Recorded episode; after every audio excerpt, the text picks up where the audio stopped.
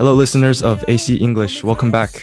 欢迎大家收听由一席文化出品的《老外来了》，我是翩翩。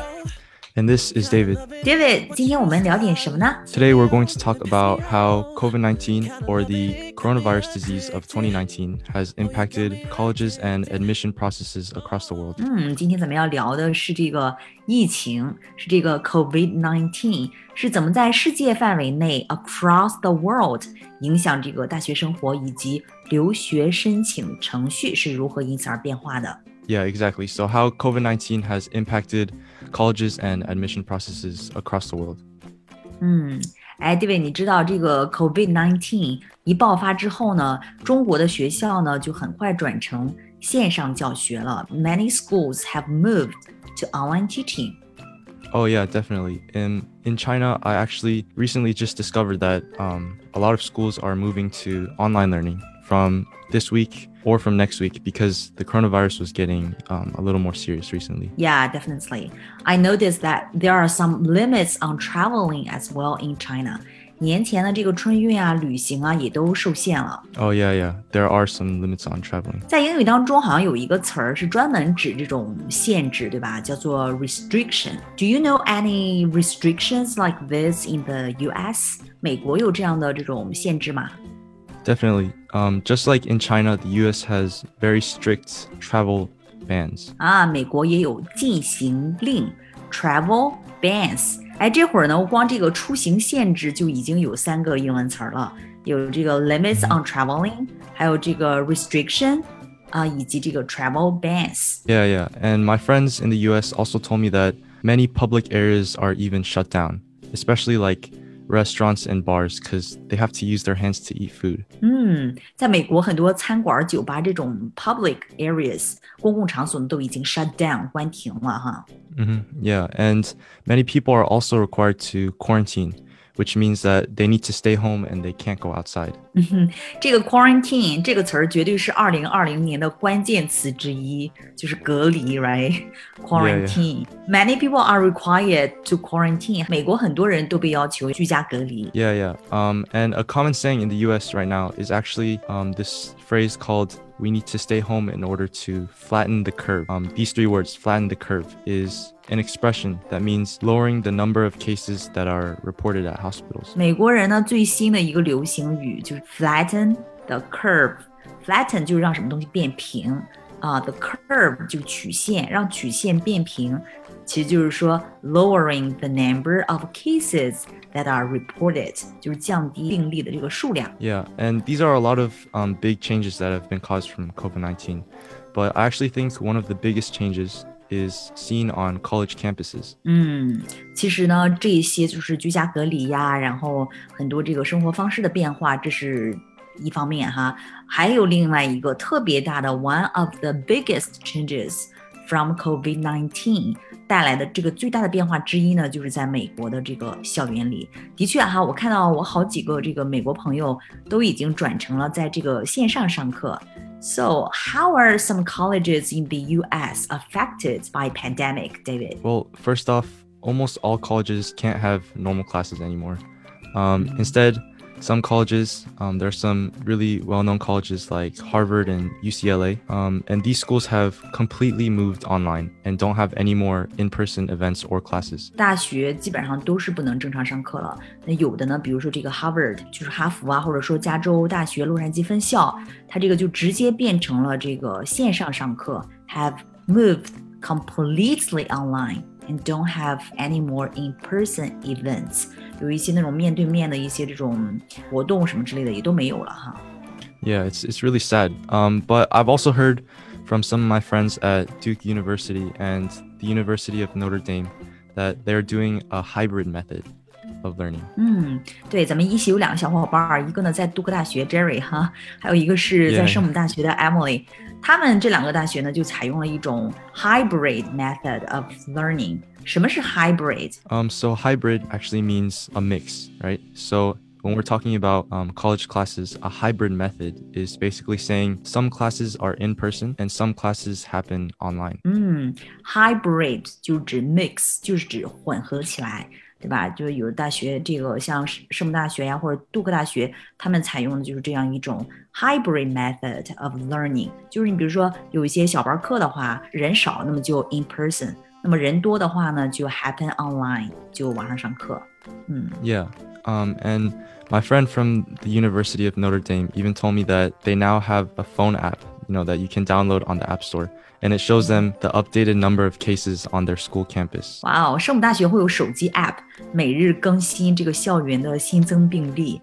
It is interesting how colleges have developed new methods of teaching in order to keep students safe during the pandemic, right? Yeah, yeah, it is. Um, definitely. I even read an article recently that there's a new course about coronavirus in a school called the Imperial College London. 是的，这个帝国理工呃在伦敦哈已经增设了这个冠状病毒的课程。Yeah, it is kind of mind blowing to realize that the events we're experiencing today will probably be taught in history classes many years later. yeah, I think the pandemic is a historical event because it affects everyone around the world, including the international students. 我们正在经历历史，这个想一想真的是非常的 mind blowing. Yeah, definitely. In colleges across the U.S., you know, there are more than 1 million international students before the pandemic. 哇，疫情之前，美国有超过百万的这个留学生哈，大部分都来自中国吧？Yeah, yeah. Actually, I saw the statistic, and China was number one. So a very large um, percent of them actually came from China. However, um, many of these students can't go to the U.S. for college this year, um, so they need to take online classes from across the globe. 是的，我身边有好几个去不了美国，但是已经申请了美国大学的大学生们，就像比帕莎，对吧？他是在中国上美国的线上课。过的呢都是这个美国时间。Yeah, um, and a lot of colleges also have many different programs. One of them is Study Abroad, which is basically a college program where students can travel to other countries to study for a short time. And a lot of these traveling programs are all canceled. Wow, 许多出国留学项目都已经停了哈，all canceled. Yeah, these are so many ways the coronavirus have changed the life of a college student. Yeah, but what about students that are applying to college? Are there any changes due to COVID-19? 疫情之后，现在申请美国的学校的这种留学生，是不是应该少了很多吧？Oh, for sure. Um, unfortunately, a lot less students are applying to colleges in the US, especially students from international uh, backgrounds. Um, so last year, there were actually 40% less new college students in the US. 哇哦，二零二零年申请去美国留学的人数减少了百分之四十，哇，这是一个很大的比例哈。That is very unfortunate. So are there any ways that colleges admissions have changed to address the smaller number of applicants。那如果现在申请去读美国的大学的话，那这个申请程序上会不会简单一些了呢？Yeah, there are actually a lot of changes. So when I applied to colleges in the last two months, I found that many of them actually extended their application deadline. So students had more time to apply and sort of decide where they wanted to go to. 哇哦，这个蛮好的哈，就是首先是申请时间的这个 deadline，这个截止日期已经被 extended 被延长了，这个就是有学生们就会有更多的时间来去申请。Yeah, and almost all of the schools have also waived test requirements like the SAT or ACT. 哇，这个真的吗？因为很多学校对这个考试，这个像 SAT 或者 ACT，相当于美国的高考。 很多大学对这个考试不太有要求了。Yeah, these tests are called standardized tests. 嗯，这个叫做 standardized tests，就是标准化考试。Yeah, and that means that they're made um, according to a standard, right? That's where the word yeah. standardized comes from. And that means they're comparing everyone in a fair way. The tests use a global standard to score students. 嗯，当然了，这个是入学标准考试。那么，所以，so these colleges don't require students to send these tests anymore。也就是相当于很多美国学校就不要求学生提交 高考成绩了吗？Yeah, UC schools especially, like UCLA, UCSD, UC Berkeley. Actually, these schools don't even look at SAT or ACT scores anymore because they feel like the pandemic has made it harder for students to take these tests. 哇哦，这个都是名校啊，加州大学洛杉矶分校、伯克利之类的，这个真的太，it's just mind blowing. Yeah, yeah, it is. Um, and so I feel like this sudden change has brought a lot of mixed reactions. Um, you know, many of my friends are very sad because they studied for so long and they, um, you know, they studied during the summer to get a really high score, and now it feels like it's like all a waste, right? Yeah，可不是嘛，寒窗苦读十余载，那么努力考试，结果呢，到最后成绩不算数了。 就感觉 it's a waste，太浪费了。Yeah, and that's just because you know suddenly some colleges don't look at them. But I also know like a lot of people are very happy because their scores were not that good. And now since colleges don't look at their scores, they feel very confident to apply to high ranked colleges. 几家欢乐几家愁，平时这个成绩不太好的就特别高兴，对吧？因为这样的话，they feel more confident，就更加自信 to apply 去申请这种 high ranked colleges，就那种排名 更靠前的这种名校了。你是属于哪一种啊，David？你是属于 happy 的还是不 happy 的？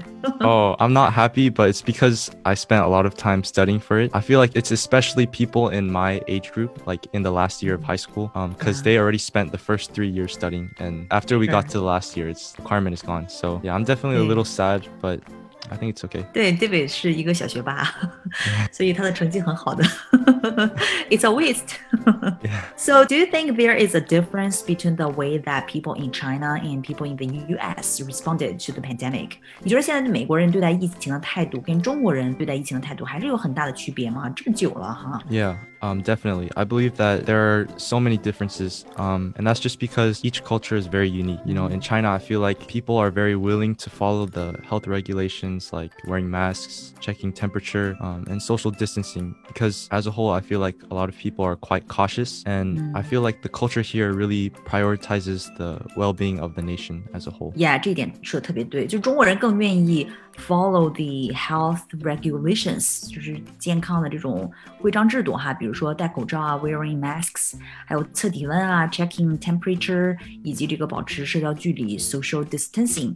嗯，我们呢也的确是挺看重 the well-being of the nation，就是国家幸福的，对吧？就中国人集体观比较强，那西方人的话呢就比较关注自我这个 individual，对吧？Yeah, yeah. On the other hand, you know, the culture in the U.S. is very focused on the individual, so people really they need to value and sort of respect each other's personal beliefs and standards. Um, and I feel like because of this, the response to the pandemic has been different for not every person, but for a lot of people. You know, some people they wear masks, and some people don't want to wear masks, so they don't. Some people want to take, um, you know, vaccines, which is like the the shot for, um, you know, yeah. sort of like a medicine. Yeah, and some people are afraid to take it, so they don't. Um, and I feel like, mm. in a way, it has made the response to the pandemic in the US a little bit chaotic. Yeah. So some people have different feelings and ideas about the coronavirus. Yeah, yeah. Um, so my brother actually told me that, um, you know, right now he's in the U.S. and he told me that he went to a library to study. Um, and then while he was studying, he sneezed a few times because he had allergies, you know, seasonal allergies. Mm-hmm. But right after yeah. he sneezed, he said like a lot of the people in the library just suddenly looked at him and they were very like worried. They just all started staring at him because um, they thought he might have the coronavirus. Um, so he felt really nervous, so he just left the library. Um, but on the other hand, my friend at Notre Dame told me that the students they're not afraid of the pandemic, and they also they don't really care. Um, they recently even had a huge football game, and almost 11,000 people went to watch it. Um, and many of those people didn't even wear masks. So this actually led to many more coronavirus cases in a short period of time. Wow, those kinds of big events are probably not a good idea during the coronavirus, right? Hopefully, the pandemic can end soon so that many students can have these big sports events and can attend their classes normally without wearing a mask or worrying about social distancing. Yeah, yeah. The pandemic is, I feel like it's very sad because, you know, college is a one in a lifetime experience that should be enjoyable and safe but I also feel like there's sort of a good side and a bad side to everything, including the pandemic. Um, so, you know, even though the pandemic has had so many bad effects, I feel like it has also been good in that it helped colleges to learn how to adapt to these kind of problems. And because of that, I think in the future, if we have any sudden issues like this, I feel like the world will be more prepared to face them due to our current experience of COVID 19. 嗯哼，对我们全球，我所有人都已经因为这个 COVID-19 变得更加的坚强，然后更加的有办法去应对一些 sudden issues 突发的事件，对吧？所以呢，不知道咱们的这个粉丝们有没有人打算出国留学，或者呢有没有粉丝是在国外留学的？那可以留言告诉我们你们对于留学美国的，或者说留学英国的一些看法或者经验。那好，那我们今天就聊到这里吧。 Okay, it was um, really nice talking with you guys. Stay warm and see you next time. See you next time. Bye bye. Bye.